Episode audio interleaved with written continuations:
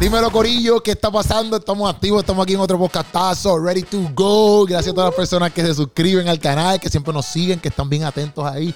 Oye, ¿qué es la que hay, Keropi? ¿Cómo va a subir el podcastazo? Estamos aquí activos. Esa es la que hay. Oye, gracias a 167 Production, que siempre nos ayudan a producir todo este podcast. A Puchu Films, que está ahí atrás, tú sabes, tirando la fotito. Que si tú quieres una foto, tienes que llamar a Puchu Films. Sabes que hay, que te hace recaps y todo lo que tú quieras. Y también tenemos noticias. Oye, tenemos una tienda de ropa, keropiplus.com. Tú entras ahí, compra el merch. Todo este merch que nosotros tenemos, como esta camisa que tengo puesta aquí hoy y varias que después les puedo presentar. O si no, tú puedes ir a keropiplus.com y las ves. Hay stickers, hay tote.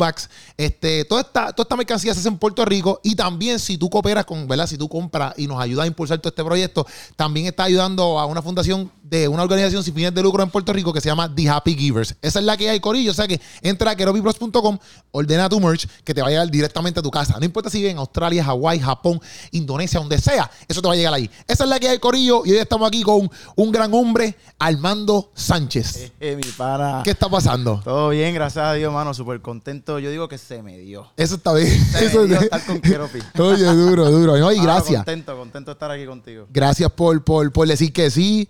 Este, temprano en la mañana. Tempranito en la mañana. El Puchu me dio la hora y yo, ¡eh, madre! Ah, el tipo rayos. es madrugador. Mira, si tú supieras que sí. sí, ¿te gusta levantar temprano? Oh, mano, yo amo las mañanas. Mi esposa no, mi esposa no está Ok. bien de mañana. Ya, ya. Pero es que me encanta la mañana, el cafecito. Ca- Usualmente, ¿cómo que no te levantas? Oh, me levanto ya a las seis y media, siete de la mañana y a veces no tengo nada y ya a las siete de la mañana estoy arriba, mano. Es como que automáticamente me levanto, a veces sin alarma. Pero, ¿por qué te acostumbraste? Bueno, pues yo trabajaba tam- también en un canal de televisión por dos o tres años allá Ah, en ya. Texas y entonces pues me acostumbré a levantarme tempranito y, y, bueno, eso se me quedó. Ya, ya, ya. ¿Cuánto tiempo te ibas en Texas?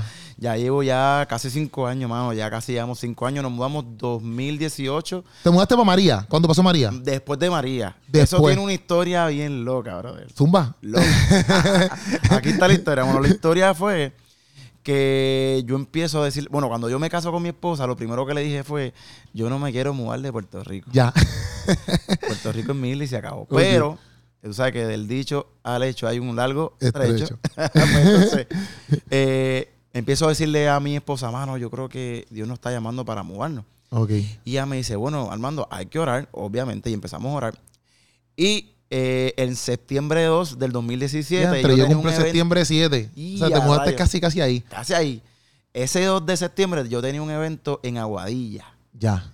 Y ahí en Aguadilla, Jacobo, que ya vivía en Dallas, Jacobo Ajá. Ramos, Sí, sí. viajaba a Puerto Rico para el mismo evento. Ok. Y yo me atreví a ponerle una señal a Dios. Ok. Le dije, bueno, Señor, si tú quieres que yo me mude a Dallas específicamente, Jacobo no sabe nada, yo estoy orando por esto, nada. Si él me señala frente a todo el mundo al final del servicio y dice que me mude, yo me mudo. Ok, tú no, para todo estado, es que tú estoy impresionante ya. Pero tú, tú no conocías a Jacobo tampoco, o ya lo conocías. No lo conocía, obviamente, que Sí, de su Ramos, música. eh, su música, pero no éramos amigos, ni Nada. no tenía su número de teléfono, nada, nada, no había ningún contexto para nada. Así que tú pusiste, papi, Ya. una petición a Dios alta, tú Alta. sabes. Entonces, habíamos, eh, ¿verdad? Este, estado en algunos eventos juntos, pero no era como que tenía su, tenía su número, Sí, que sí, sí. hablábamos. Anyway, entonces. Y con fin- toda la gente que esa gente conoce, que lo más seguro exacto es como que es difícil a veces hasta acordarse de las personas. Claro, yo decía, bueno, al final, este, mira, ni a mi esposa le dije de la señal, bro. Ya, ya, ya. Anyway, llega al final, Jacobo me dice, mira, canta esta canción conmigo. Y cuando estoy subiendo por las escaleras, me para y se vira la gente y le dice el contexto a la gente. Mira, yo conozco a Armando de vista, su música. Hemos hablado varias veces cuando nos vemos aquí en vivo, pero no, no, no lo conozco. Ajá. Y lo que voy a hacer eh, se llama profético y yo le tengo que dar una palabra, pero Dios pone en mi corazón que la dejen en el, con ustedes aquí. No puede ser madre. privada, se la tengo que dar. Y me dio tres palabras. Una fue, tu ministerio va a cambiar, cosa de que yo hice, ¿qué rayos es esto? Segundo, vas a ser pastor de adoración y artista a la vez. Y yo Ok. toda la vida dije, yo no quiero ser pastor de adoración. Ya. Y tercero, se vira la gente y dice, bueno, esto es fuerte, pero esto es lo que. Y dice, te vas a plantar y te vas a mudar. Y decía, bueno, esto, esto es imposible que no sea Dios. Ajá, que- no, no hay que no sea Dios, no hay. Así fue, eso fue septiembre 2. Esa misma semana compramos dos pasajes para noviembre. María no ha llegado. Ok. Compramos dos pasajes para conocer Dallas en noviembre. La cuestión es que vinimos y esa semana llega, ¿verdad? A las dos semanas llega María y nadie podía salir del país.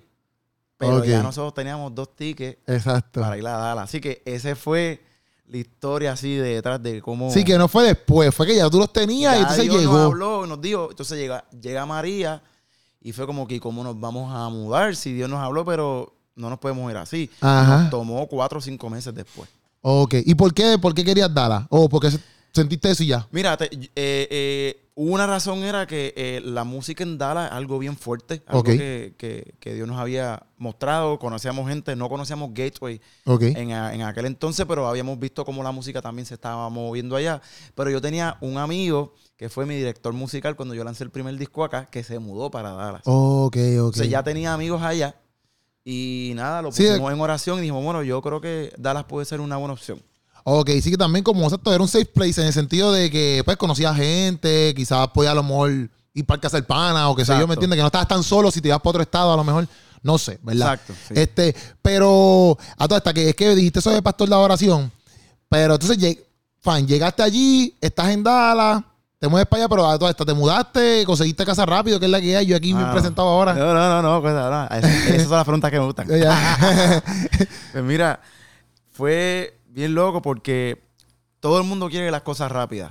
Todos queremos las cosas rápidas, pero todas las cosas tienen un tiempo. Cuando nos mudamos, nos mudamos con dos maletas, nuestra gata, Ya. que se llama Chichi, la, la famosa Chichi que es bien grande, Ya. eh, nuestro auto, que nos los trajimos, nuestro carro y, y vivimos con Rubén, que es el amigo mío que te estaba contando. Ok. Ru- Vivimos en su casa en una cama de princesa. De una ¡Ya madre! Óyeme, yo soy bajito, los que me conocen saben que yo no soy muy alto. Ya. Y los pies se me salían de aquella. Y así que era pequeña. Pero Era- estábamos contentos porque estábamos juntos. Como matrimonio estábamos juntos, estábamos siguiendo lo que Dios nos había dicho que hiciéramos. También. Y, pero nada, nos mudamos así, mi esposa empieza a trabajar y yo empiezo eh, a servir en una iglesia que se llama Prestonwood Church, una iglesia bautista allá. Ok. Ellos me ofrecen ser el, el líder, líder de adoración en el, en el área de español. Ok. Y empiezo a servir, pero seguíamos viviendo con Rubén hasta que después conseguimos nuestro apartamento. Vivimos con él como dos meses y con su esposa y con las nenas. Y entonces, pues, a los dos meses, pues, nos mudamos para, para nuestro propio apartamento y pues ahí, ahí seguimos. Ok. ¿Cómo llegaste a Gateway? Pues mira, Gateway, cuando, la cuando nos mudamos, fuimos una vez a Gateway y mi esposa, la primera vez que fuimos, me dijo estas palabras que nunca se me olvidan. Armando, yo criaría a mis hijos en esta iglesia. Ok. Y esas son palabras mayores. Sí, sí, sí. Ya esto no se trata de nosotros, mano. Ya, Ya, ya. habíamos visto que nuestra generación podría estar en un lugar aquí. Exacto. Y entonces, pues, aunque ya estaba sirviendo en Prestonwood, la verdad es que nuestro corazón estaba en Gateway. Ok. Entonces, yo, ellos me dieron 10 meses para que yo me decidiera si iba a ser, porque la posición como tal era pastor de adoración. Pero esto es eh, 10 meses que te hicieron donde en, pre- en- En Prestonwood. Ajá. Me dieron 10 meses para que yo conociera la iglesia, me decidiera. Pero en esos 10 meses nos dimos cuenta que realmente nuestro corazón no estaba allí, que estaba en Gateway. Ok. Y entonces, pues así nos mudamos a Gateway, pero nos mudamos como voluntarios a un campus que se llama el Gateway, tiene va- varios campuses. Entonces nos fuimos para el campus de, de Dallas. Ok. Y entonces allí, pues empezamos a servir como voluntarios. Ok. Ok. Entonces llegas allá a Gateway. Que by the way, eso de los de los de los de los hijos. O sea, eso te entiendo porque ahora mismo mi nosotros estamos como una, en una transición también más o menos. Y en la iglesia que mi esposo está como que asistiendo, este es lo mismo. Como que ya le gusta esa iglesia, porque mi esposa tiene hijos. Este, y es por eso. Como que porque ella piensa que los nenes, como que, papi, esta es la iglesia para él. Como que ella le encanta cómo es el sistema de la iglesia con los nenes, y qué sé yo. Entonces tú dices, "Ya, pues, eso hay que considerarlo Eso también. que ¿Sabes? Que te puedo, te puedo entender por Eso ese está lado. aprobado. Las Sí, sí. familias van donde los hijos y la, como familia se Sí, sí. sientan bien. Sí, sí, humanos, sí. Duro. Entonces, entras a Gateway, pero, entonces, pero en Gateway ahora mismo tú estás full ya como pastor de oración. Bueno, estoy como pastor de adoración en el área hispana de worship. Ok. Exacto. Este, eso es reciente, eso pasó hace unos mesecitos hasta yo creo Ah, como ¿verdad? dos meses. Ok. Que abrieron esa, esa plaza para que yo dirigiera todo lo que fuera con worship en español. Ok.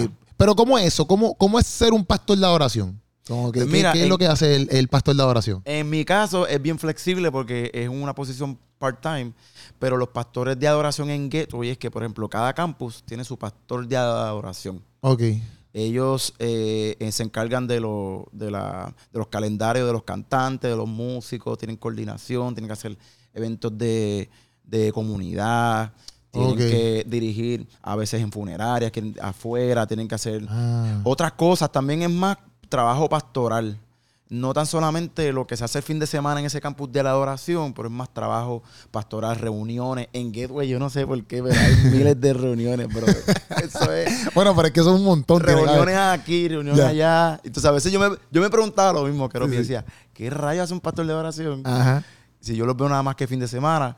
Y después cuando empecé a conocer más la iglesia y estar más adentro, decía, "Ya, esta gente no tiene vida. Sí, sí, Entonces, sí. pues, eh, sí, hace muchas cosas que son más trabajo pastoral como tal. Porque yo te pregunto, porque aquí en Puerto Rico no es, bueno, yo quizás yo desde mi perspectiva, no hay, eso de pastor de adoración no es como que tan común o sí. O- La- es, es- es más cultural. Una, que las iglesias aquí en Puerto Rico, pues son, aquí un- somos pequeños. Sí. Y hacemos mucho ruido, ¿verdad? Sí, sí, sí. Y bueno. pero, pero somos iglesias más pequeñas y quizás no hay el andamiaje como para tener posiciones pagas completas. Exacto. Porque, porque una, son iglesias pequeñas, donde las, quizás las ofrendas son, son menos. Entonces, a veces no hay dinero ni para arreglar algo y cosas así. Tú sabes, para pagarle un pastor de adoración es complicado.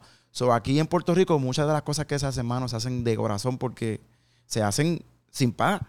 Sí, sí. Entonces, pero, pero sí, es diferente porque quizás no hay el andamiaje de personas. Exacto, y- para crear quizás todas esas para posiciones. crear todas esas posiciones. Que también yo pienso que también es cultural en el sentido de, ya esto, esto es otro tema, pero en el sentido de, bueno, no es otro tema, es el mismo tema.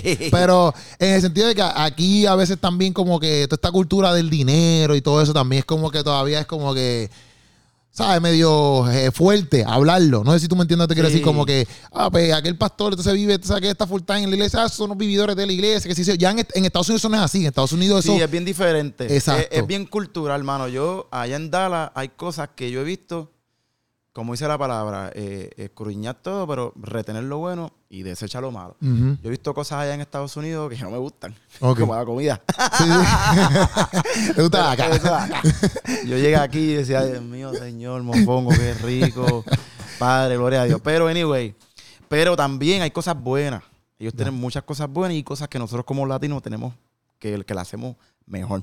Ya. Y, pero algo que ellos tienen es la cuestión del dinero, es que por cultura el dinero no es un tabú. Exacto. No es algo de que, oye, el dinero. Por ejemplo, en nuestra iglesia no se recoge ofrenda, brother. Ok. O sea, no hay un gasofilacio por ahí. Es un video literalmente de 30 segundos diciéndote con, eh, cómo, cómo tú puedes dar.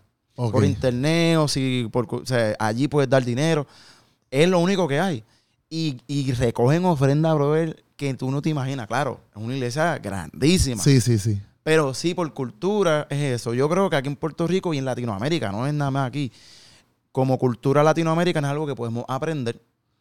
Allá en Estados Unidos, que ellos han aprendido de nosotros, allá en Gateway, con los latinos, brother, la pasión que nosotros tenemos por la iglesia y por la obra de Dios. Brother, es una cosa que ellos, ellos se, con lo de Gateway en, en español, brother, Sí. ellos como que, mano, ustedes hacen un evento aquí y la gente viene y la gente no hay que decirle que levante las manos. No, no. El americano tú sabes, un poquito más.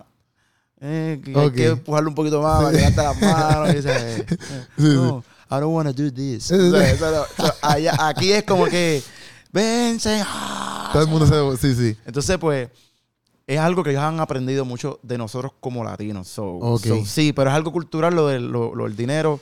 Pero yo creo que se está rompiendo y yo que hay una nueva generación como nosotros que se está criando y los que vienen Sí. con otra nueva mentalidad. Así que estoy bien Yo, contento. yo por pienso lo mismo. Yo pienso que se está rompiendo full. Porque... Y por eso mismo, porque a Amor antes lo veían más como un tabú y eso, pero exacto, también a la misma vez como para tú tener estructuras como por ejemplo Gateway o otro tipo de estructura, ¿me entiendes? Tú también necesitas ese tipo de income, no hay break, ¿me entiendes? Y si tú quieres tener pastores que ayuden, etcétera, o sea, la gente no puede, porque está cañón tú trabajar, por ejemplo, tu trabajo normal, 40 horas y también meterle 40 horas más a la iglesia este, como pastor de adoración, así, ¿sabes?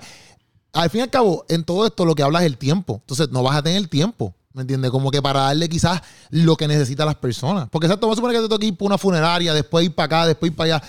y también a la misma vez trabajar, más también tu esposa, tu familia, ¿sabes? No hay break, no hay break. Entonces, obviamente, si uno tiene la mentalidad de que, pues, ¿cómo podemos hacer para que esta gente trabaje full time en el ministerio? Pues mucho mejor, porque, exacto, vas a tener el tiempo. Claro. Pienso yo, ¿verdad? Claro. Y hay una práctica que yo he hecho mía, bro. Yo he hecho esta práctica. Yo entiendo que a veces no tenemos porque no damos. Ok. Hay veces que estamos esperando a tener algo como iglesia para poder hacer. Exacto. Y yo pienso que el dar nos abre la puerta de, tener. Y, yo creo que cuando uno es generoso, es algo, un principio, mano, espectacular. Yo lo he vivido. Eh, y no se trata de dinero, se trata de tú puedes dar tiempo, Keropi, tú puedes dar este espacio que tú estás dando para, para tanta gente. es, el dar, tú estás dando algo. Eh, y la gente lo valora y dar genuinamente. Yo creo que las relaciones genuinas, mano, donde nosotros somos genuinos y, somos panas y qué es lo que tú necesitas. Y si algún día trabajamos bien y si no trabajamos tan bien, pero que hayan eh, relaciones genuinas donde el dar sea, sea algo súper, mano. sí, duro. Eso, eso, eso para mí, yo estoy contigo en eso, full. Este, es bueno, mismo, en mismo la palabra le dice, es mejor dar que recibir. ¿sabes? Que tú tienes que siempre estar ahí en esa, en esa mentalidad. A veces es difícil, pero la realidad del caso si la palabra lo dice, pues o sea, eso no, eso no es embuste, ¿me entiendes? Esa es la realidad. Eso está ahí. eso está ahí, eso, es palabra de Dios. O sea que lo entiendo full. Este, yo quería preguntarte un par de cosas de, de, Gateway, pero antes de eso, porque estamos más o menos hasta relacionados con lo que te quería preguntar. Porque en verdad, lo que te quería preguntar era porque, ok, cuando tú hiciste tu primer álbum, que es Metanoia, ¿verdad? Tú habías hecho eso. Yo te quería preguntar como que, ¿cómo fue tu cambio? ¿Sabes? Por ejemplo, porque metanoia es cambio de mente. Pues, ¿cómo ha cambiado tu mente desde metanoia hasta ahora que estás, pues, obviamente, como que en otra etapa? ¿Qué sé yo? te voy a preguntar como qué cosas nuevas tú has aprendido, qué cosas a lo mejor tú todavía tienes de metanoia. Dices, papi, esto yo no lo cambio. Quizás hemos ya tocado el tema, pero es que como ya por ahí, pues, no quería irme sin la pregunta porque la tenía escrita. No, no, no. Pues mira, metanoia fue un disco espectacular, mano. Fue un, fue un disco muy especial. Ese primer bebé, mano, es como que el que pare. y, fue, y no fue solo, fue con una persona que se llama Yamil, Martínez. Y Yamil Martínez, yo lo conocí a los 15 años, mano. Oh, ya. Y Yamil me dio la oportunidad, con él fue la primera persona que me dijo, tú vas a escribir. Ok. Y nada, empecé a escribir canciones, se las mostré, le gustó y juntos empezamos a desarrollar un concepto. Ese concepto tuvo tuvo su, su propósito en el aquel entonces. Y cuando lancé Tierra Bendita, fue esa canción que, empezó a salir y hasta en lo secular también llegó. Y entonces, pues, me abrió muchas puertas. Cuando me mudó a Estados Unidos, yo antes de Metanoia, yo era líder de adoración en, la, iglesia acá. Ok. Cuando me mudo, sigo teniendo aspectos de metanoia. Por ejemplo, eh, esa cuestión de que yo toco guitarra, eh, y, que soy guitarrista, la traigo, aunque haga en el worship o eh, eh, a veces hago worship, pero también hago canciones que son donde, donde Dios nos habla. Estoy preparando un disco en vivo y ese disco en vivo va a ser donde yo le cantamos al Señor, pero también hay canciones que son más evangelísticas. Entonces quiero mezclar esas dos cosas. Ok. Entonces, pues, hay cosas de metanoia, estilos de música, de manera de escribir, que las sigo haciendo. simplemente que las combino y estoy haciendo un poquito algo con un poquito más variado para, ¿verdad? Para llegar a diferentes personas. Pero sí, pero esa es la parte, ¿verdad? Eh, técnica. Ok. La, parte como persona, espiritual, hermano, increíble. Yo quiero hablar algo aquí, quizás yo nunca he hablado durante tantos años, eh, pero yo creo que ya es tiempo. Hace, bueno, cuando yo estaba en Puerto Rico, mi esposa y yo pasamos un momento bien complicado, bro. Y fue cuando estaba en el ministerio y fue un boom y fue algo que muchos matrimonios no salen de ello, bro.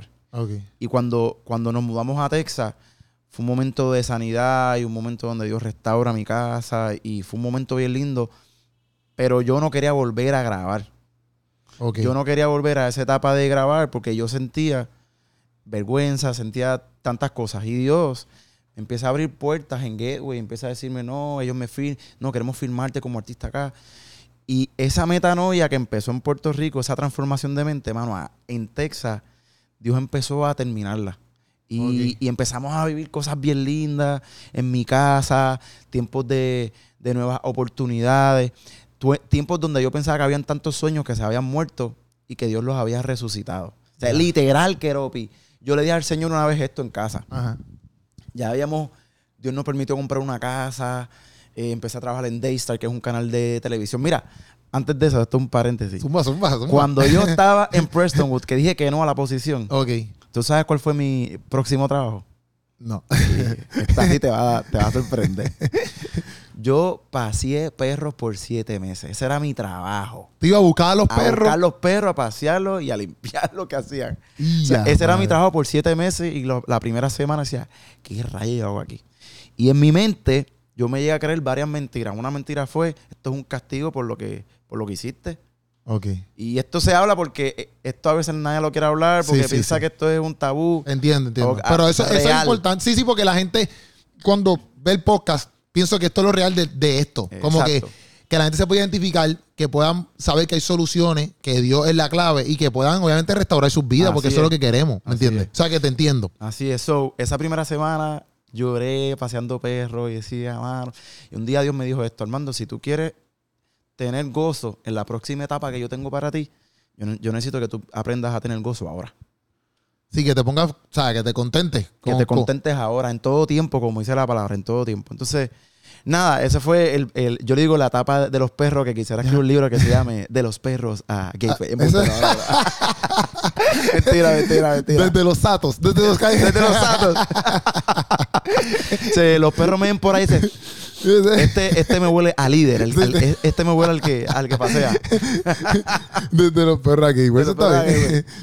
Pero sí, y, y nada, lo, lo que, lo que quería traer es que Dios hace todas las cosas nuevas. Y lo que te es cuando ya empezamos a trabajar en Daystar, ya dejo los perros, empiezo en Gateway más full staff.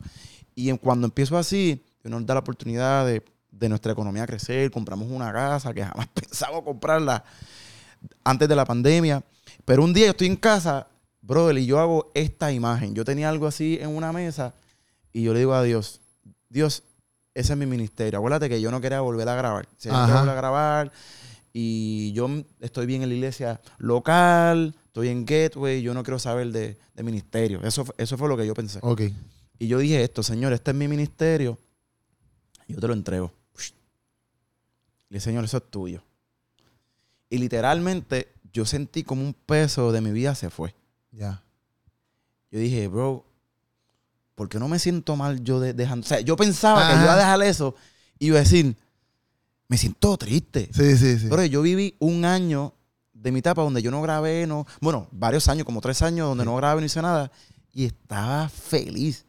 Y decía, porque yo me siento feliz y no estoy haciendo lo que yo sé que es mi llamado. Porque antes quizás estaba, exacto, te lo, te lo digo así porque antes estabas como que no, esto es lo que yo tengo que hacer. Y ahora entregándole es como que, ay, espérate, porque no me siento mal. Es que antes yo estaba haciendo una carrera. Ya. Y eso es lo que yo quiero que si tantos jóvenes nos ven que están haciendo ministerio, esto no es una carrera. Esto no es como que estoy haciendo una vida de carrera artística, aunque, aunque es así. Sí, sí. Pero el- la esencia no debe ser esa. La Entiendo. esencia debe ser, Señor, ¿qué es lo que tú quieres que yo haga? Pero yo había creado una película en mi mente de lo que yo quería lograr. Y Dios muchas cosas no las permitió para, para guardarme. Sí, full. Porque no estaba, en aquel momento yo no estaba listo para manejar tantas cosas. No estaba listo.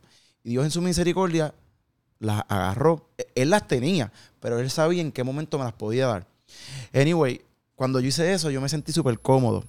Y yo recuerdo que mi esposa a veces, una vez yo la cogí llorando y decía, pero que tú lloras. Me dice, es que yo no te veo grabar y, y me da tristeza porque yo sé que tú amas eso. Ya. Y yo, yo decía, baby, yo estoy bien. O sea, yo, yo sé que yo no, lo, yo no lo quiero hacer más. Anyway, un día en la iglesia, una, una americana que ni me que, que nada que ver con el español en la iglesia, en un evento de mujeres de la iglesia que me pusieron a cantar con el grupo, Ya. la señora me dice, tengo que hablar contigo, digan al mando que no se vaya. La señora de mí me dice, ¿por qué no quieres grabar? Y ya. Y ya. ¿Y quién se lo dijo a esto? Porque esta tipa... Ni me conoce. Anyway, me dice, ¿por qué no quieres grabar? Y yo le dije, tienes razón, yo no quiero grabar. Y me dice, yo te sané, yo te restauré y yo te traje aquí. Y yo tengo una palabra para ti, para decirte que Dios, Dios, me, vio, Dios me mostró un, un spotlight sobre ti y me dijo, dile que comience nuevamente el ministerio. Ya. Eso está durísimo. Y yo no quería. Yo empecé a luchar con eso. Yo no quiero, yo no quiero, yo no quiero. O sea, porque también tenían miedo de que pasara lo mismo. No, no, no. Yo, yo cargaba con una vergüenza. Ok, Y yo tenía miedo de volver al ministerio y que la gente me señalara. ya. Sí, como que, ah, está Ah, yo sé que Armando hizo esto, tal cosa. Ok. Entonces, yo, yo me sentía, tenía vergüenza y sentía miedo de volver y que la gente no me creyera. Ok. Que la gente dijera, no, porque tú sabes que eh, lamentablemente esto son cosas que hay que hablar. Hay, hay una cultura de bochinche y, Sí, sí. y una cosa increíble. Sí. Y la gente a veces habla lo que es verdad y lo que no es verdad. Le Sí. meten dos o tres cositas por ahí. sabes, el accidente fue con dos personas y de momento el accidente fue con 15. Sí, sí, sí, sí, sí. Anyway, pero lo que, lo, lo que te quiero decir es que algo bien, bien, bien lindo que Dios hace es que Dios, en lo que nosotros vivimos como familia, tenía que haber una restitución. Ok, Y la porque el daño fue público. Entonces, el- la restitución tiene que ser pública. ok. Y yo veo que el yo estar en Gateway, la plataforma que me ha dado Gateway, la sanidad que hemos encontrado en Gateway, la salud como cristianos primero, y luego para hacer ministerio en- que hemos encontrado, nos dio, me dio esa, esa paz de decir, ok, Armando, tú eres otra persona. Y entonces, ahora sí puedes llevar esto. Volviendo a la historia de la, de la mujer, ahí comienzo. Y digo, bueno, Señor, pues yo me rindo. Dios me dice, tú me entregaste el ministerio, ¿verdad? Pero tú me entregaste lo que tú pensabas que era el ministerio. Ok.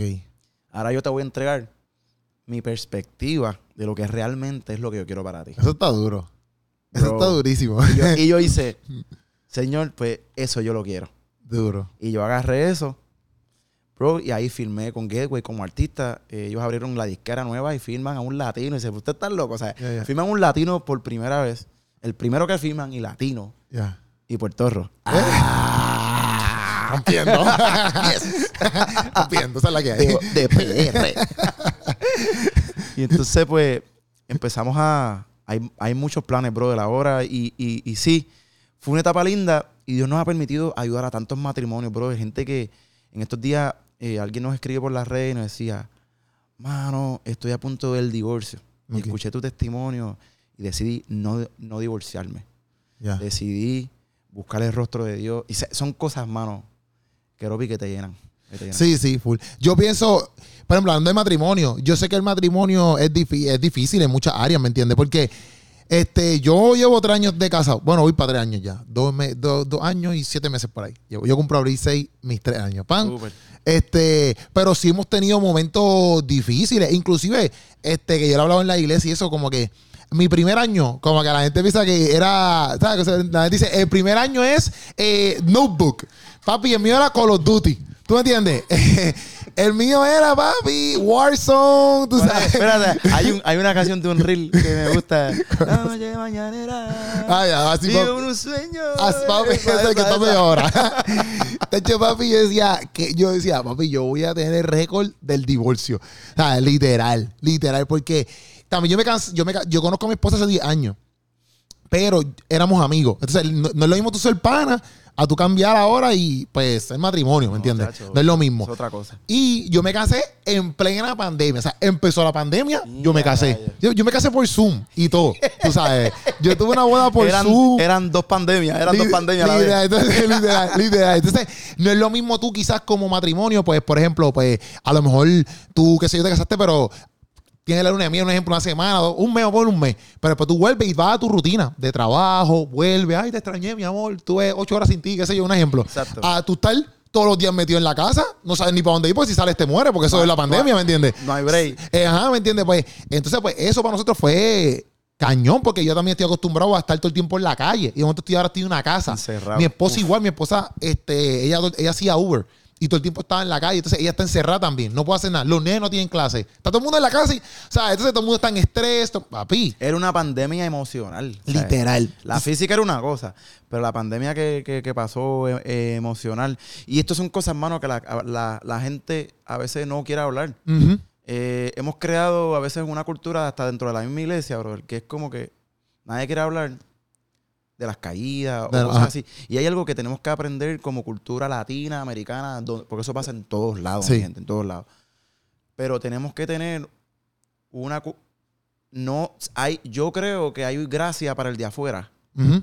Pero no para el de la iglesia. Ya. Porque se habla, ven a Cristo, tú que estás en droga, tú sabes, tú que estás con mil mujeres, Ajá. lo que sea. Pero el que, el, el que está en la iglesia, que pasa una situación, puede ser como la que yo pasé, o puede ser un- una situación de que hay maltrato, o hay una, o hay una situación de, de lo que sea, De de lo que sea. alcoholismo, lo que sea. Y son cosas que la gente tiene miedo a hablar, porque la gente tiene... Se habla del pecado oculto, pero el remedio para el pecado oculto es saber trabajar con las situaciones. La- hay pecado oculto porque la gente no quiere hablar. Sí, Porque sí. la gente tiene miedo a decirte, oye, Keropi, mano, te estoy pasando por esto y tiene miedo que Keropi venga y se lo diga a Keropa, a fulana, a... Tú sabes. Entonces, cuando vienes a ver, la gente desarrolla este caparazón de que yo no voy a hablar de esto, aquí no pasa nada. Y la iglesia, tenemos que empezar a desarrollar una cultura donde sea safe, donde sea seguro Sí, full. donde la gente va y diga, estoy pasando por esto. ¿Tú Sí, ¿Sabes sí. qué? A mí la gente, o sea, nosotros nos han llegado cosas a nosotros como, como casa, gente que nos ha llamado, Armando, estoy pasando por esto. Cosas big league. Y nosotros como si nada. Sí, Y sí. la gente se queda, "Ay, Armando, ¿tú, ¿tú estás escuchando lo que te estoy diciendo? Sí, sí. yo te estoy escuchando lo que me estás diciendo.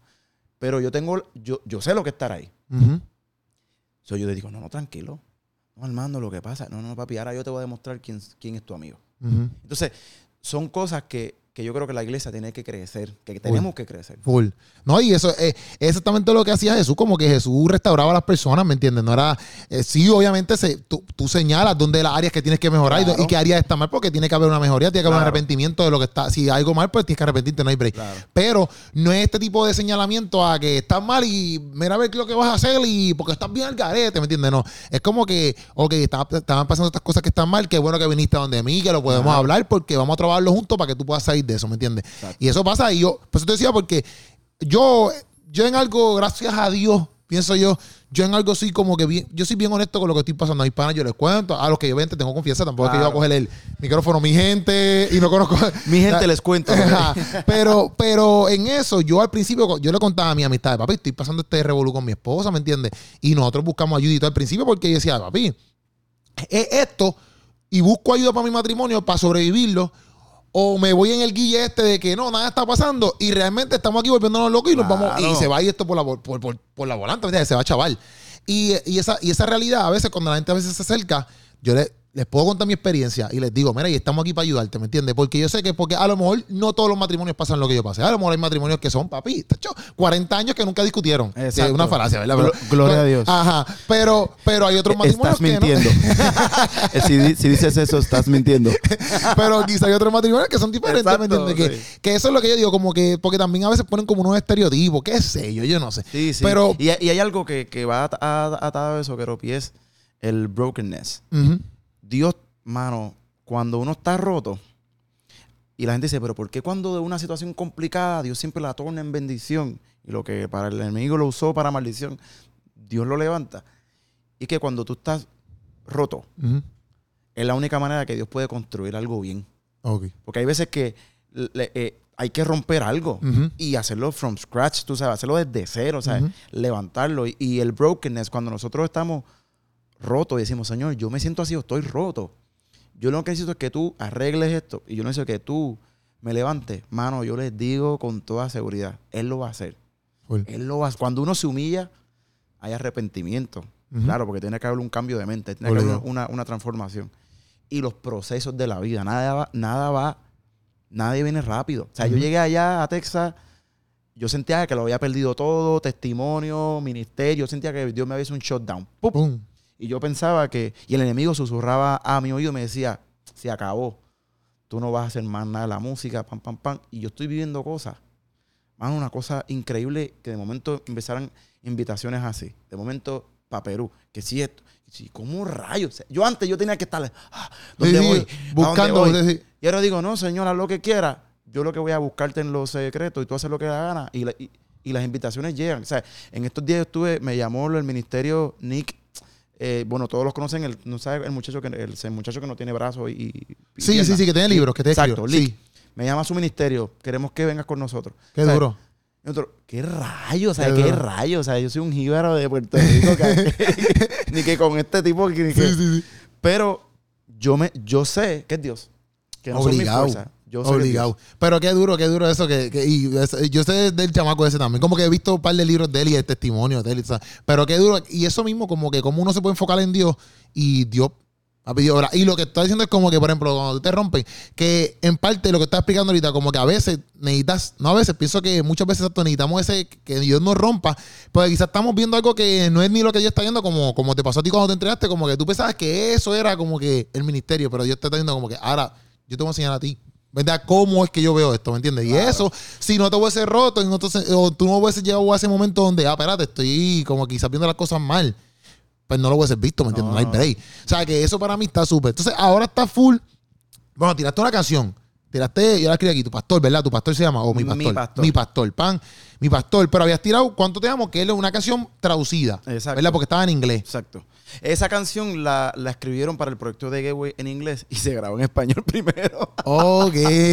Mira, resulta ser que eh, Zach Rowe es uno de los pastores de oración de Gateway.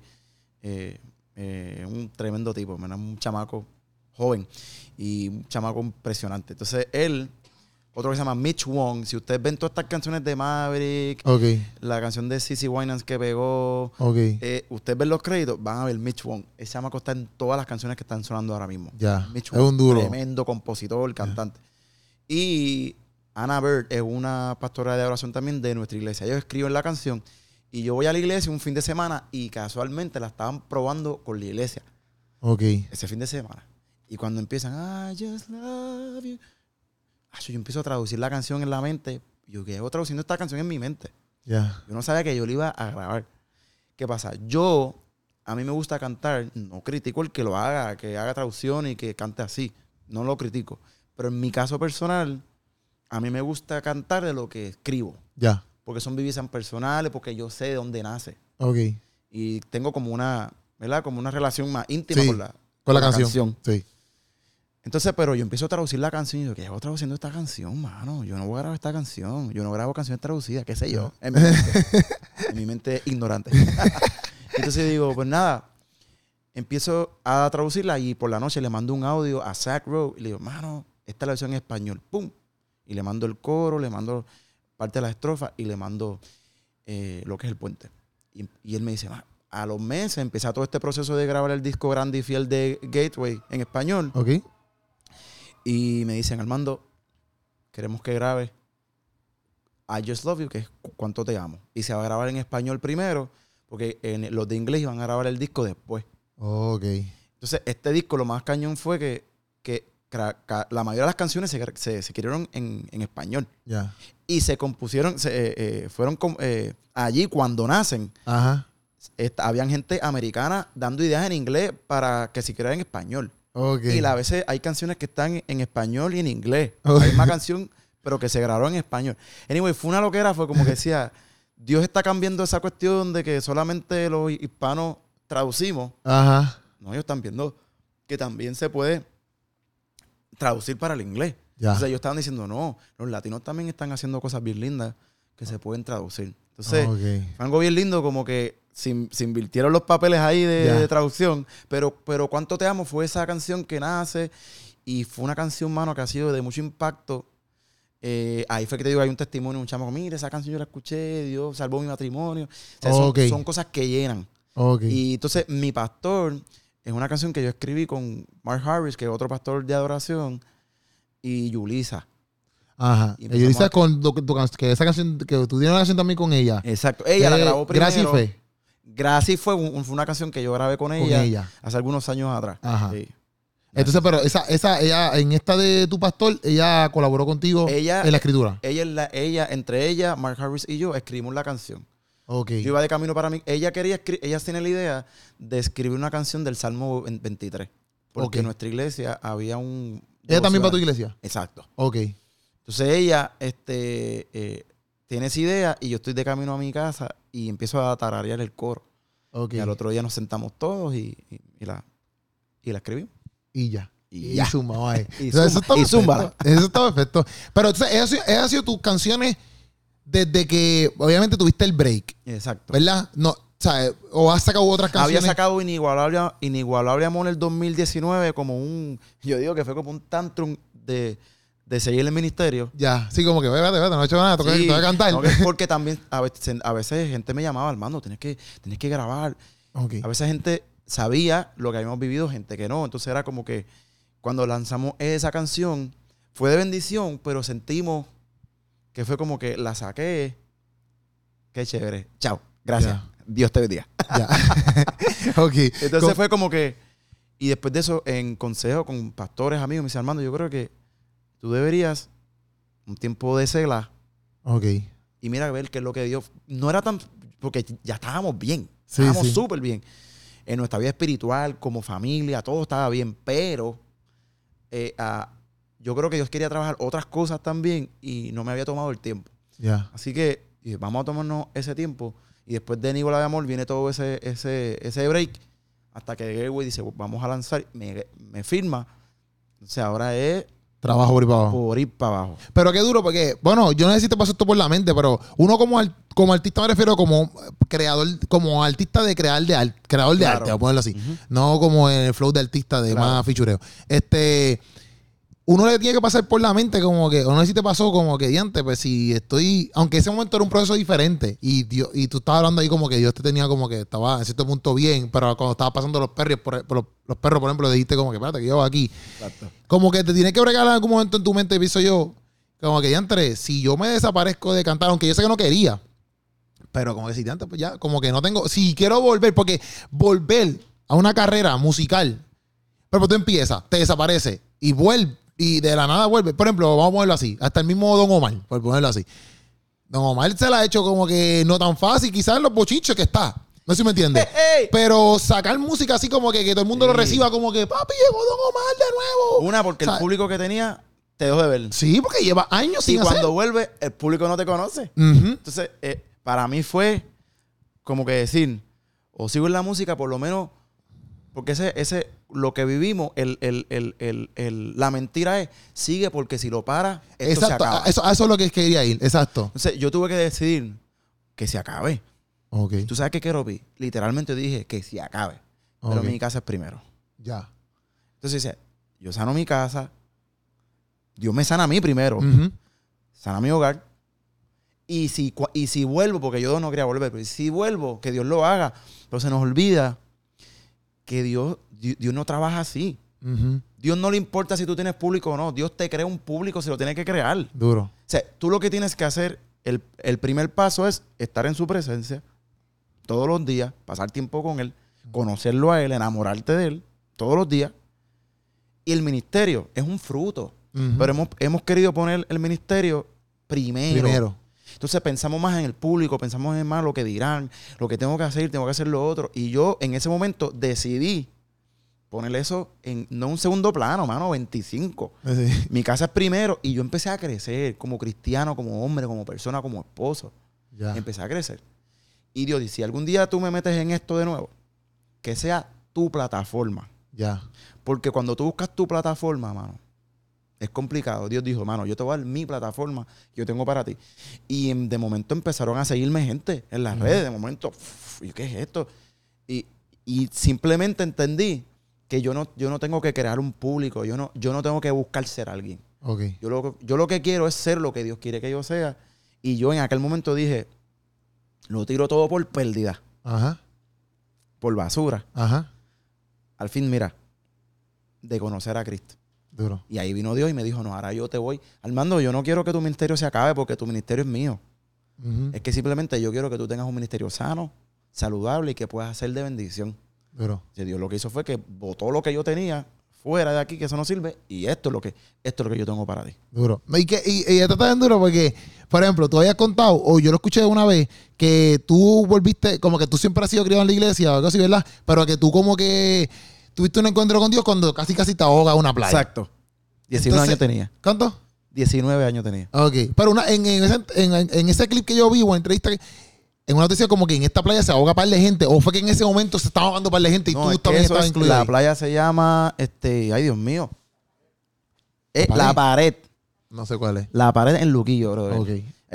Yo soy malo para los nombres de playa. ahí. Eso es lo que es el surfer. Pero yo me metí con unos panas y me- en mi ignorancia dije, me voy a hundir para asustar a esta gente y me estoy ahogando. El susto me salió malo. lo, lo jugaste exactamente bien era. Sí, sí. Por, por favor, si la Academia de los Oscars me pueden llamar. eh, 972. Armando está actuándolo bien allá abajo. se ve bien lejos, ¿sabes? Diantre, Armando. Y caí. eso tiene que ser horrible porque yo Horrible. te lo prometo que yo tengo esto, esto- un chiste guardado porque un día me estaba ahogando también. Pero en el momento, ahora yo lo cuento porque estoy vivo y coleando. Pero en ese momento yo me asusté bien duro. ¿Sabes? Pero lo que me, lo que me llamó la atención es que tú dices, este, como que, ah, que como que Dios me confrontó a través de eso. Entonces, para mí era como que, ya antes, ¿cómo tú piensas que Dios te confronta a través de que te estabas? Como que, Mano, ¿Por qué que tú lo Dios- viste es- así? Porque, bueno, la vida cristiana son, es de proceso. Ajá. Y hay cosas, hay, hay cosas que, que, que hay sanidad inmediata, pero hay áreas de nuestra vida que aunque uno acepta al Señor y, y- y hay un cambio, hay áreas de, de nuestra vida que a veces uno carga así, mano, como que con esto no te metas. Ya. Entonces, ¿qué pasa? Cuando, cuando yo viví eso, yo salí, Dios me confrontó allí, porque yo estaba viendo para allá. Ok. Y entonces Dios me, me confronta y me dice, bro, conóceme a mí. O sea, pasa tiempo conmigo, ámame a mí. Ya. Y yo salgo allí con otra nueva mentalidad. Ok. Pero áreas de mi vida yo las escondí. Y dije, no, con, con esto no te metas, o esto lo obvio, o esto lo trabajo después. Después. Por- Porque eso pasa. Sí, sí. Nos convertimos, pero después decimos, Señor, esto yo lo trabajo luego. Ujú.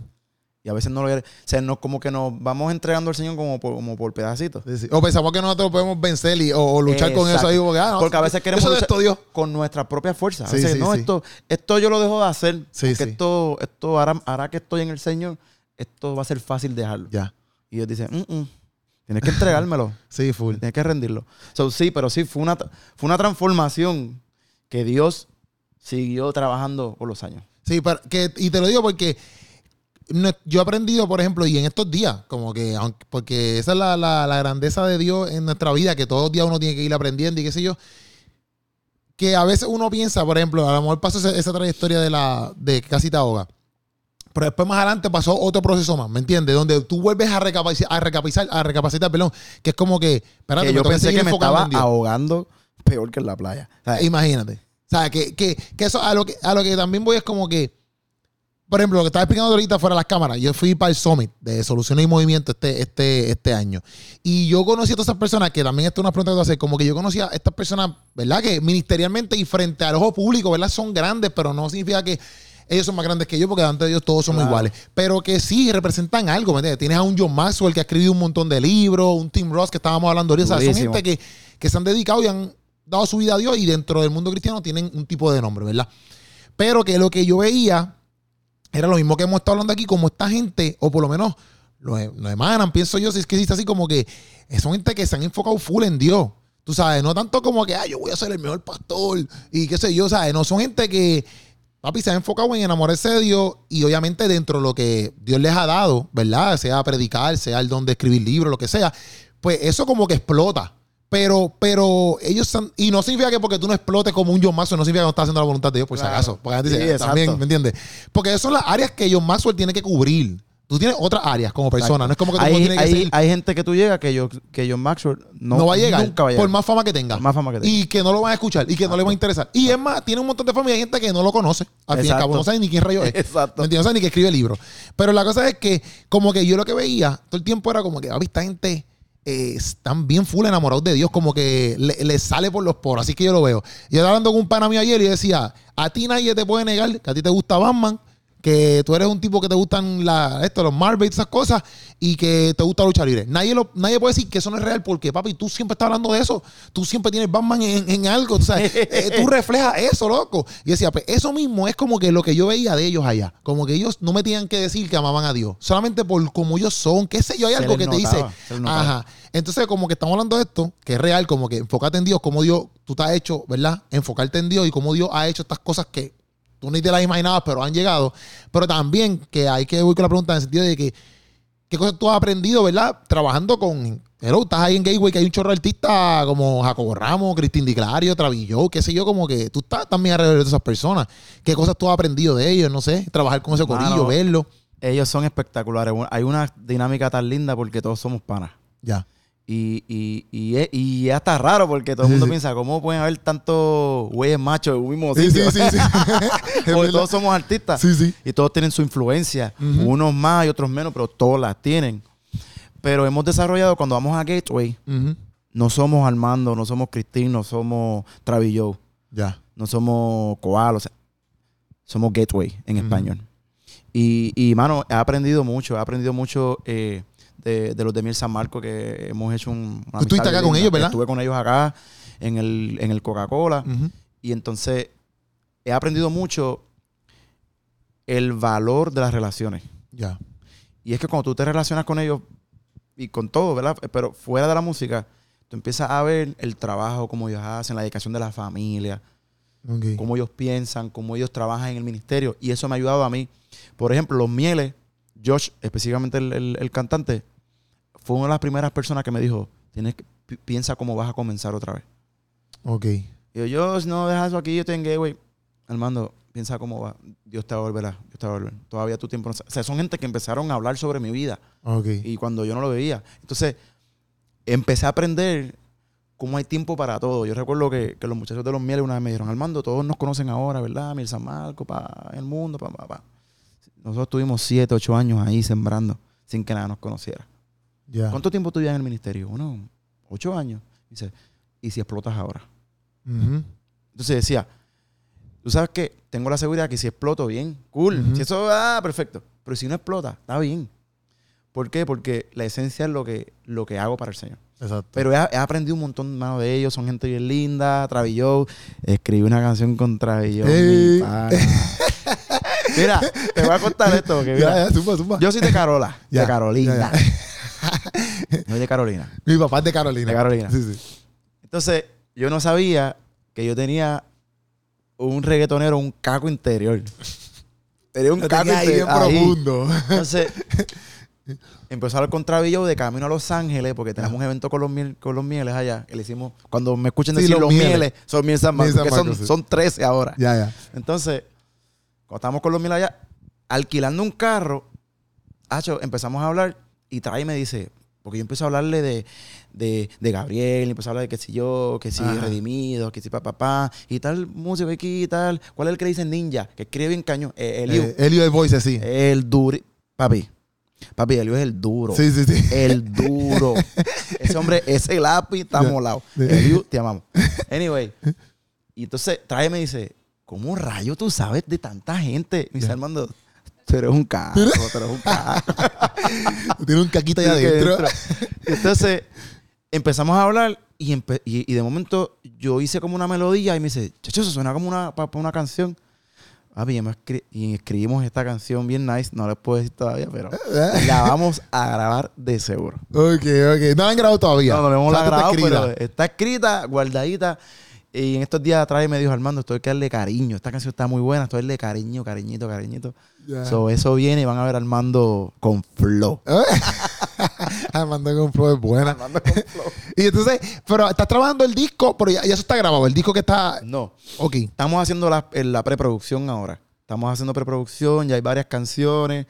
Canciones, hay dos canciones que, que Dios me dio hace muchos años. Ok. Y van. Entonces, hay varias canciones nuevas, todas inéditas.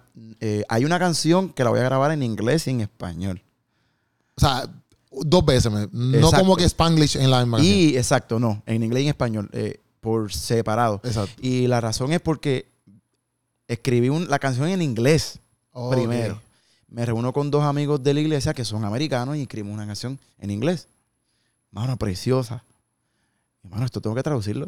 Y la traduje al español, pero la pienso grabar en inglés y en español. Entonces, al principio la iglesia fue como que, pero tú te quieres dedicarte al mercado en, en español o tú quieres también abarcar el mercado en inglés. y yo, bueno, no me quiero cerrar las puertas a lo de inglés.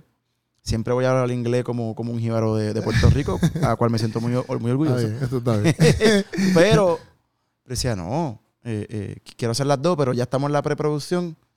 Entonces ya el año que viene, 2023, principios de año, pues vamos a hacer la grabación de, ¿verdad? De, de este disco que va a ser en vivo. Eso, ese disco en vivo, ¿es tú solo o, o son un par de gente colaborando contigo? O sea, cuando me refiero a featuring, me refiero. Van a haber par de featuring. Este, pero es un disco que va a ser como solista con la disquera de Gateway. Porque ahora mismo yo Ok. estoy saliendo en, lo- en los discos de Gateway Worship en español. Sí.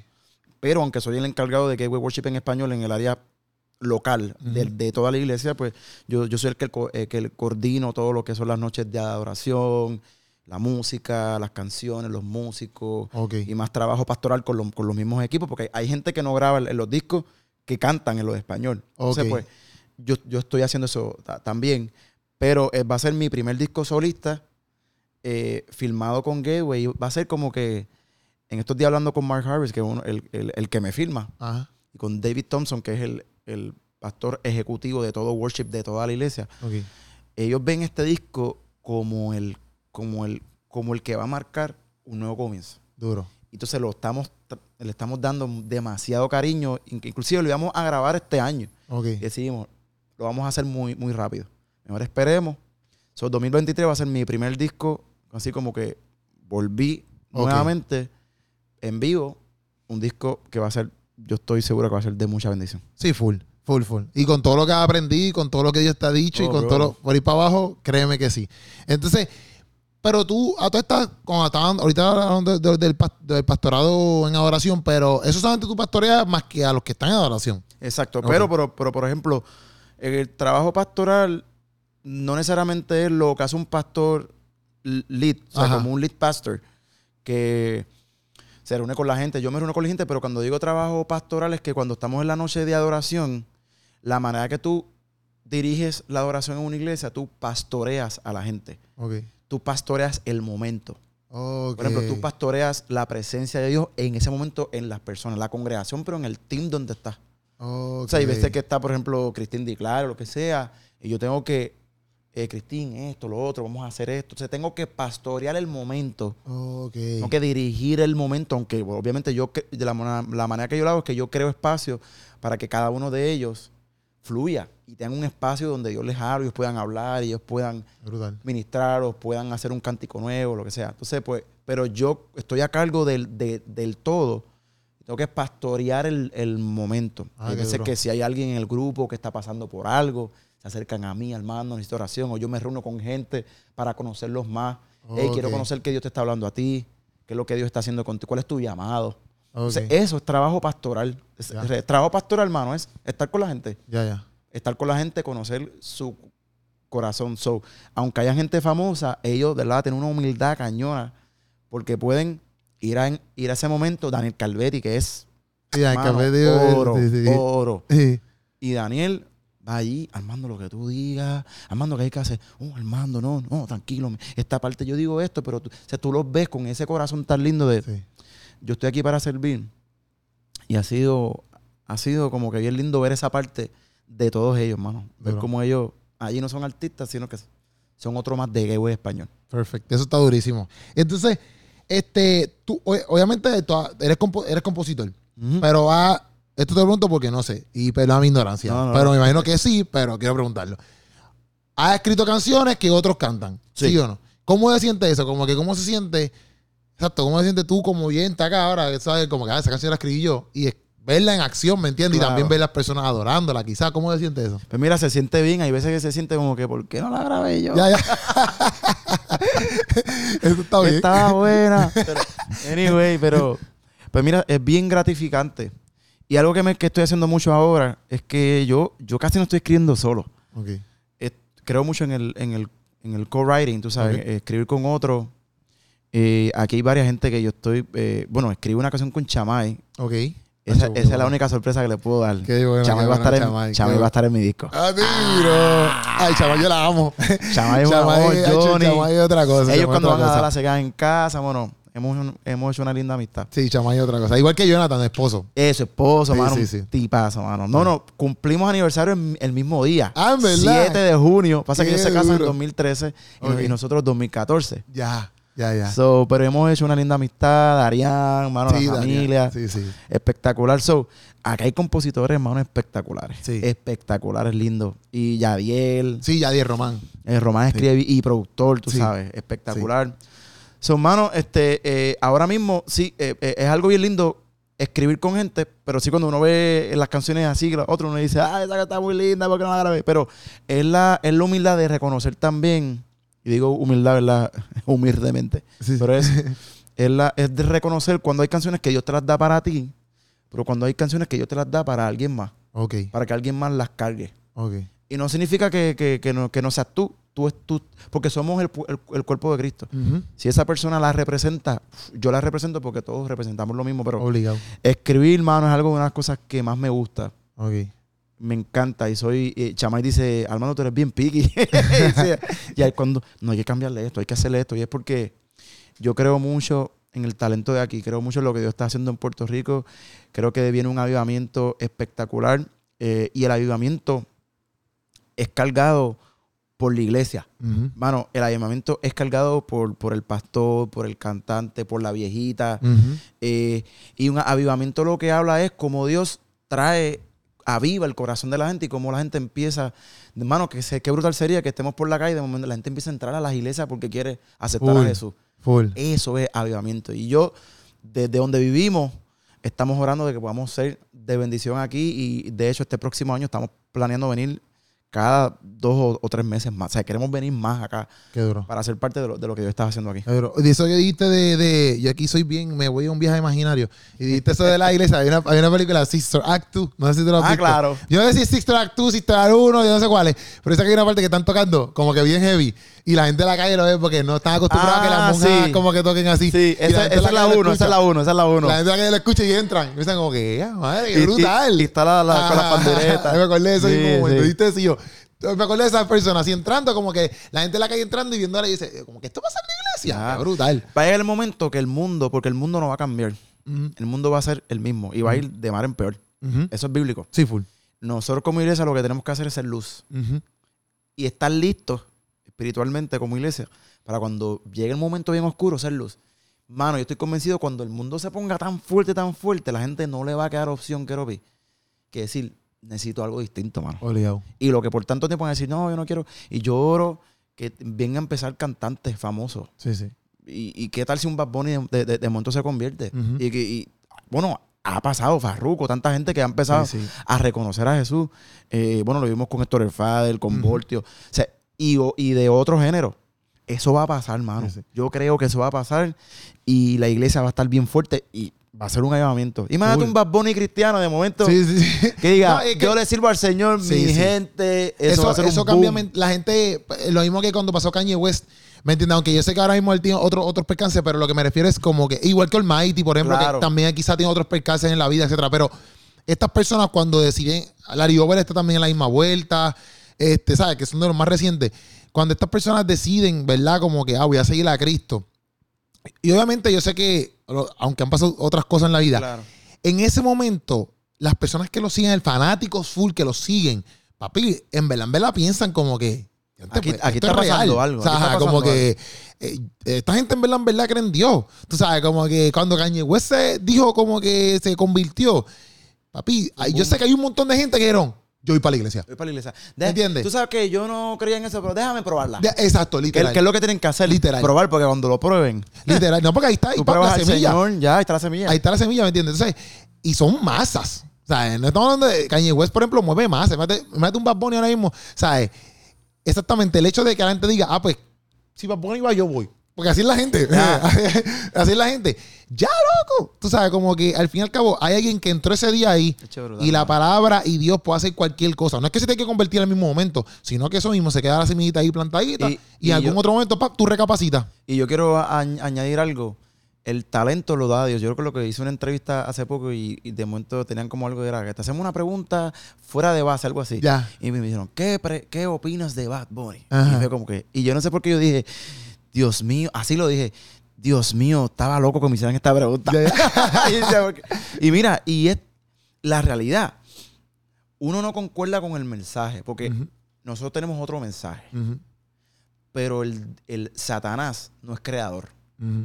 Satanás no crea nada. López no crea nada. El que da el talento es Dios. El talento que tiene Bad Bunny se lo dio Dios. Es un talento que Dios se lo depositó. Que él lo esté utilizando para otra cosa, esos son otros 20 pesos que podemos discutir. Pero yo le digo a la gente, en vez de estar en el papel, en el papelón, obviamente no estamos de acuerdo porque Sí, sí. hay que decirlo, pero ¿por qué no sacamos y cambiamos nuestra mentalidad y decimos, ¿por qué no oramos por él? ¿Por qué no oramos por otro? ¿Y por qué no decimos, Señor, rescátalo, Señor, háblale? Porque así como, como él pensamos que oh, está en el mundo y qué sé yo, así nosotros también estuvimos. ¿Cuántos de nosotros estuvimos en el mundo aún estando en la iglesia? Sí, full, full, full. Entonces, yo creo que es un buen momento para ser la iglesia, mano. Sí, sí. No, y yo pienso que también se pueden crear contenidos como, por ejemplo, yo he hecho dos veces, y no lo digo por mí, no lo digo por mí. Yo, Dios lo ha puesto en mi corazón y yo lo he hecho. Pero también uno puede crear contenido, a lo que es que uno puede crear contenido donde a lo mejor tú hagas algo en vez de decir, ah, carete, tú lo que eres es un denigrador. Que si no sé un ejemplo. Tú puedes crear un contenido donde tú crees conciencia a que él, si de casualidad le llega ese contenido, él puede decir, tente caramba, nunca lo había visto ese punto de vista. ¿Me entiendes? Exacto. Más allá de solamente están mal. Aunque sí yo puedo decir están mal de, la- de una manera y también puedo decirlo de otras maneras. Pero, por ejemplo, yo he hecho, él tiró un álbum, eh, no me acuerdo cuál fue, yo creo que fue el, el que está así con la bicicleta, es que no sé ni cómo se llama, el que está el nene con el ojo, con la bicicleta. Nada, la cosa es que en ese álbum, él tiró, yo hice un acróstico con, con todas las canciones. Hice como un, un poema con todas las... Un acróstico, era con un buncha calaca con todos los temas de las canciones. Brutal. Pero ese, ese- eso nadie, o sea, se movió bien poco. Lo vieron par de se movió bien poco. ¿Qué pasa? Para el de ahora, para un verano sin ti, a mí me dio la, como que me volvió, el- como que mira, es lo mismo, como, pero darle en forma de poema. ¿Verdad? Porque a mí me encantan los acrósticos y toda esa vaina. Este, y a mí me gusta escribir como que spoken word y eso, pero yo no soy, yo no me considero que soy un duro en eso. Este, pero sí me gusta como que a veces pichar para esas cositas. Hacerlo. Ajá. Entonces, pues hago con los temas de él, hice un, un como un poema. Se llama un poema Verano sin ti. Y el flow es eso como que, yo decía, si él lo ve, al fin y al cabo que él pueda entender como que, mira, yo no estoy a favor de las cosas que tú cantas, yo no estoy de acuerdo con las cosas que tú cantas, yo no estoy de acuerdo con nada de lo que tú estás patrocinando. Pero a la misma vez, sí hay un espacio donde te podemos decirte, mira, pero ¿qué tú crees de esto? Porque yo lo veo así, ¿me entiendes? Como que, y yo lo veo mal por esto y esto y esto, no es tan solo, ¿sabes? Y que se cree ese espacio donde el día y antes yo, lo mismo que estábamos hablando ahorita en cuestiones de, de, de los cristianos, que, que se cree este espacio donde tú te puedas acercar, que él tenga la libertad de acercarse, acercarse. y decir, ah, pues vamos a hablarlo. Sí, ¿Me sí. entiendes? Y porque pensamos, la palabra de Dios habla de dos tipos de, de juicio. Está el juicio, ¿verdad? Del trono blanco, que él nos va a jugar a todo el mundo, porque Ujú. no están solamente los que, los que Sí, se sí. pierden, a los que nos salvamos también. En, en ese camino estamos, ¿verdad? Pero está el juicio que hace uno hace todos los días. O sea, cuando tú te vestiste hoy, tú emitiste un juicio. Tú dijiste, me voy a poner la camisa de buncha calaca, del corazón con las pestañas, para que guardes tu corazón, como las pestañas guardan el ojo, pam, pam, pam, pam, y atrás, que la, anuncio, ahí está. Acá está la- la, las instrucciones de cómo tú puedes guardar tu corazón, ¿verdad? Chévere. Así mismito, así mismito, la presencia de Dios nos cubre, brother. Y, y- y yo creo que uno, uno, uno lo que tiene que hacer es permitirle al Señor que el juicio que uno haga, el- el- ese juicio que uno emite todos los días, no cruce la línea del juicio de la eternidad. Ya. Que es el problema. Porque tú Sí. puedes decir, yo juzgo esto por la palabra, pero cómo yo hago el delivery de, de comunicar ese descontento es otra cosa. Que es lo que la gente del, que no está en la iglesia le molesta. Sí. Dice, mano, yo no tengo molesta, yo no tengo problema que tú no estés de acuerdo conmigo, pero cuando tú eres un hijo del diablo, Sí, sí, sí. esto, ah". Eh, realmente esa no es la forma, porque yo no puedo hacer eso, porque yo una vez estuve allí Y, y Dios me rescató. Y yo te rescato. Entonces, yo no puedo verme ahora como el santo de acá arriba el y top. tú no sirves. Exacto. Yo tengo que decir, no, estás mal, pienso que estás mal, pero, pero yo te voy a decir por qué estoy mal y en una conversación respetuosa tú me puedes entender y esa gente hace. Lo que tú tienes que buscar es que ellos hagan, wow, yo no había visto eso. Ujú. la- la hiciste. Ya. Porque esa palabra no torna atrás vacía, mano. Eso se va ahí, ahí, ahí. Mira, toda esa gente se va a dormir y piensan en Dios. Sí, No sí. lo dicen. Pero Sí, toda esa gente piensan en Dios porque Dios tiene que estar trabajando con ellos y tocando su corazón. Obligado, obligado, obligado. Puchu, dime tiempo que estoy aquí. Yo me voy al garete. eh, ¿Qué cosa? Dale, dale. Te, te voy a hacer una. yo- Dale si tengo todas mis preguntas aquí ready para ver y si no, pues estamos duros. Ok, te, te pregunté esto. Qué, qué bueno que me acordé de todo lo que tenía en mi mente, así, pan. Brutal. Fresquito, así. Pam, este, ok. Esto lo hablamos. Estoy repasando aquí. En, súper. Este, Repaso, mi gente, repaso. Ok. Tú vives de esto completo. Tú vives de esto completo. A tiempo completo. Sí. Ok, pero pastoreando y música. Sí, mira, pues yo trabajo en un canal de televisión, le llegué a trabajar un canal que se llama Daystar. Ajá. Y yo trabajé full time allí. Ok. Yo actualmente lo que hago es cantar en un programa que ellos tienen que se llama eh, Ministry Now. Ok. Y yo canto en ese programa, hay como 12 cantantes y, y una banda en vivo. Yo canto ahí. So, Ese es un trabajo que tengo, un full time allí. Que lo que hago es cantar tres veces en semana. Tengo lo de Gateway y tengo mi ministerio. O sea, güey es lo de que me está viendo el pastor, Exacto, la- pa- exacto. pastor de oración. Más yo canto todos los fines de semana y pues la iglesia a mí me bendice cada vez que yo canto en la iglesia. Y cada vez que yo sirvo, en mi caso, la iglesia pues me bendice con una ofrenda, es una paga que yo no le impuse, ellos simplemente va a ser tanto. Entonces pues entre todo eso, pues sí, hay un, hay un buen número y entonces pues así vivo. Ya, yo estoy ahora pasando de la etapa donde Daystar en su momento, y esto ellos- ya ellos lo saben, pero eh, Daystar en su momento va, va a llegar a esa etapa donde yo la voy a terminar. Todavía no ha llegado esa, esa etapa porque estoy esperando a ver qué es lo que Dios hace en el ministerio. Y ellos, Dios me está llevando poco a poco a solamente quedarme con lo de español en Gateway y con el ministerio. Ya. Que fue lo que Dios me había hablado. Pastor de adoración y que vas a ser artista también. Entonces, eh, ahora mismo estoy en esas tres cosas, pero así es que yo vivo. Entonces, mi esposa es contable. Este, y entonces, pues, las personas que tienen que pagar al IRS la quieren mucho. Esposa del Exacto. mando. Pues Alma, se tiene que pagar tanto, Dios mío. Pero Jennifer, no podemos hacer, Jennifer. Te ganaste mucho, tienes que pagar. pero, pero nada, sí, vivo, vivo, vivo de la música y vivo del, del ministerio y es algo que un privilegio, que no lo busqué, se dio. Ok, perfecto. Entonces, te lo pregunto porque eh, te voy a preguntar también esto. ¿Qué es lo más dificultoso, verdad, para una carrera musical? Como que, que tú encuentras que es como que lo más difícil dentro de todo este trabajo, ¿me entiendes? Quizás eso mismo, levantarte y componer, no sé. Mira, eh, yo creo que el, el- el dinero es un factor bien, bien complicado cuando uno está empezando. Porque tú quieres hacer tantas cosas que tienes que tener dinero para poder costearlas. Un video no es gratis. Este, y meterte en un disco, hacer un disco en vivo menos, las cámaras, esto, lo otro. Entonces, esa parte económica a veces es un impedimento bien, bien complicado. Yo lo que le digo a la gente es que todo lo que tenga esencia, aunque no se vea de la calidad más brutal que tú quisieras, pero si tiene esencia, va a llegar. Ok. Porque la gente lo que quiere es esencia. Sentirte que tú eres real. Sentirte que tú amas al Señor y que lo que tú estás cantando es real. Ok. Entonces, eso es una. Hay algo también que yo le llamo es el, eh, lo que hablábamos ahorita y es el factor carrera. Y yo dejé de llamarle al ministerio carrera musical. Porque mientras más, mientras menos uno busque la fama, es cuando más llega. Porque realmente, cuando tú empiezas a buscar, es como el dinero. Tú empiezas a buscar dinero, dinero, dinero. Realmente el dinero te, te sigue a ti. El dinero sigue a gente con mentalidad que tiene la mentalidad.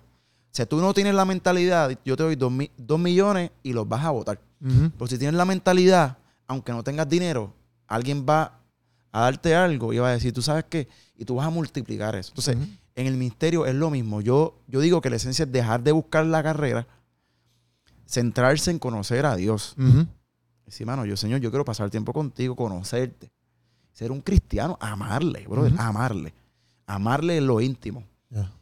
Y ese Dios que uno busque en, en lo íntimo, Él nos va a recompensar en público, pero no podemos invertir esas dos cosas. Y yo creo que lo más difícil es que la industria a veces de la música te empuja a eso. Ya, sí, sí. Porque hay eventos, lo otro, eh, vamos aquí, hay que promocionarse, hay videos, los views de YouTube. Sí. Ay, que de momento. Yo recuerdo cuando yo empecé en el ministerio, yo veía a ver si la gente estaba viendo la, la canción en YouTube, si no lo veía. Ya. Y ahora me veo que, sa que saco una canción. Y de momento Jennifer me dice, mira, el acústico tiene casi 200 mil views en 7 días. Y yo, ah. Decía, ah, de verdad, Sí, qué sí. chévere. Porque desconecté. No digo que no uno no... No, exacto, no es que estás irresponsable, no pendiente, Claro. pero sí, sí, pero tu mentalidad. Mi mentalidad cambió porque esa no es la esencia. O sea, yo no... La realidad es que si la gente quiere escuchar mi música, bien. Y si no... No es, no, no es que, y, y no también, pero no es mi corazón. Mi corazón sí, no está sí. en que, por favor, escúchala, por favor. Yo diría, mientras menos uno esté, ese, lo más complicado en el ministerio es esa tentación de buscar ser alguien. Sí, sí, sí. Y eso es algo de todos los días, pienso yo. Uf. Que eso que está hablando, que, que yo aprendía como kayak, que lo que está hablando ahorita, exacto. Algo de todos los días donde tú tienes que concentrarte en Dios todos los días, porque en, en eso mismo, en el ajoro de que vamos a suponer, pegaste un tema y entonces empiezas a viajar con ese tema, se te puede ir la chuleta porque Oh, no. se te, te, te y después, desenfocaste. por ejemplo, de momento, de- tú me llamas después en cinco años, hermano, va a hacer un podcast ahora que tú estás. Yo no sé si pasa, no Ajá. sé. Y de momento yo te digo, hey, Keropi, ¿cómo estás, mi hermano? Eh, I don't speak Spanish, I'm so sorry. Sí, sí. Sí, sí, sí. Eh, mira, mi hermano, que, que, que rayo te Sí, pasa. sí, sí. Entonces, ¿por qué? Porque yo aprendí, esto me lo enseñó Sammy, el baterista de, de Miel San Marco. Me dice, Armando, tú no sabes lo que tener fama, ni dinero y fama así. ujú, Tú no sabes cómo tú vas a reaccionar. Tú no puedes pensar que tú nunca vas a ser así. Tú tienes que trabajarlo ahora. Exacto. Entonces, yo, uh, yo todos los días digo, Señor, guarda mi corazón, guarda mi corazón. Exacto. Claro, hay cosas que cambian, protocolos, que Sí, si sí, lo sí, otro. sí. Pero la esencia del corazón, mano. Y yo Sí, sí. he conocido tantos cantantes que tú los conoces, mano. Y son. Sí, sí. Y, y yo, yo, yo te entiendo full. Y para los que estén escuchando, yo espero que también lo entiendan porque no es exacto. No es, es- toda esta gente que brega en esto tienen estructuras, tienen mecanismos de cómo mover los temas, X, Y cosas, cómo hacer un algo, o sea, O- o, carátula. cómo, o cómo tú contactarlos a ellos, Ajá. ¿me entiendes? Se- Eso, existe, eso existe, pero la esencia es que uno no está afanado ni tampoco envuelto como que, ah, sino enfocarte en Dios, que eso es lo primordial. O sea, Lo yo espero que la gente lo pueda. Bueno, ya lo explicamos un par de veces, o sea, que no puede ser que no lo entienda. Exacto. Entonces, ya, y con esto de hoy, este, existe un tipo de presión como que al firmar con Gateway, como que para ti, como que tú digas, tío, para ti firmo con esta gente, tengo que producir, qué sé yo, si es que existe, si no, no. Bueno, ellos me dan unos, unos deadlines, ellos me dan unos, unos tiempos límites, me dicen que tenemos tantas canciones para tal tiempo y, y- y no es presión, es sim- simplemente di- ser diligente, porque tengo que escribir, tengo que escribir, tengo que escribir, eh, cosa que gracias a Dios hemos hecho. Pero fíjate, no tengo la presión de, de- porque gracias a Dios ellos no me han puesto esa presión. Ok. Ellos no, me, ha- ellos no me han puesto la presión como que te filmamos, tienes que, tú sabes, que tienes que representarnos bien porque nosotros somos Ajá. Mira, hasta el trato que yo hice con Gateway, en- porque cuando tú, haces, tú firmas con una disquera, quiero decirte que la mayoría de las disqueras, chao, tú no vas a ver un centavo en se- este, adiós. Sí. Porque cuando tú estás, cuando tú no tienes el dinero y todo, pues ellos van a ganar mucho. En este caso con Gateway, hermano, el, el deal que hicimos es extremadamente, o sea, es un deal de iglesia. Ya, O sea, ellos pensaron más en mí, o sea, ellos tienen más que perder que yo. ya. Entonces, es un trato espectacular. Pero sí, algo que me gustó de Gateway es que eso fue lo más que me gustó y yo quiero que la gente lo sepa. La primera vez que lo he visto en una disquera. Yo tuve que firmar un contrato, aparte del de, de- el de, el- Sí, de la disquera. Exacto. Yo firmé un contrato de mentoría, Wow. donde yo le autorizo a la iglesia a que me asignen un pastor, que esa- ese pastor va a indagar mi vida y va a pastorearme y, puede, y yo pueda ser, eh, yo, yo pueda rendir cuenta a esa persona. Qué duro. O sea, te vamos a filmar. Y eso me dejó tan. Me, mano, cuando pasó eso, hasta lloramos porque decíamos: alguien se interesa en mí primero en, en lo que yo Eh, pueda hacer. Exacto. En lo que tú puedas producirlo. Que eso está durísimo. Inclusive, ellos, cuando empezamos la- a reunirnos, ellos primero me dieron la opción, como que tú quieres que te ayudemos a firmar con alguna disquera, ¿sabes? Porque ellos tenían, o sea, Gateway tiene contacto con. Integrity, Capitol, entonces eran de estos bien grandes. Y me dice, "Ah, "Nos- nosotros podemos lograr un deal con alguno de ellos. Sí, se- sí o sí. ¿Tú quieres eso o qué tú quieres? Y le dice, yo le dije, no. Yo quiero firmar con la iglesia porque yo quiero la salud que tiene mi iglesia. Ya. Y yo quiero lo que ustedes tienen, esa salud. Cuando me dijeron, firma aquí, que esto es para que, para que rindas cuenta, un pastor, yo dice, firme bien. Ya. So, pero no, ellos no me ponen presión. eh, yo no me siento presionado. Si hay mucha expectación, mano, expectante de lo que Dios va a hacer. Ese disco en vivo va a ser hermoso, van a haber invitados. Este, va a ser algo especial y yo creo que, que Dios haga lo que Él quiera hacer, mano. En- estamos viviendo un mundo complicado y la presencia de Dios tiene que ser tan fuerte, brother, que, que la gente, la vida, la vida, la, la vida de las personas sean transformadas. Así que Duro. eso es lo que buscamos. Perfect. Estamos ahí entonces. Gracias. Armando. Este, Corillo, estén pendiente a lo que Armando va a tirar. Ya está, habló ahí del álbum que viene por ahí nuevo. O sea que, mira, este, sigan en las redes sociales, Armando Sánchez, ¿verdad? Así, Armando Sánchez oficial, ahí, ahí me consiguen. Ok, y YouTube, eh, Armando Sánchez normal. Así es. Exacto, perfecto. Pues ahí, mira, pendiente a, a- a- lo que Armando Sánchez está tirando. Y gracias por estar aquí, gracias por estar en el podcastazo. Y Corillo. ¡Pum! Se me dio. Esa es la que hay. Se le ama y nos vemos en el próximo podcastazo. Un abrazo.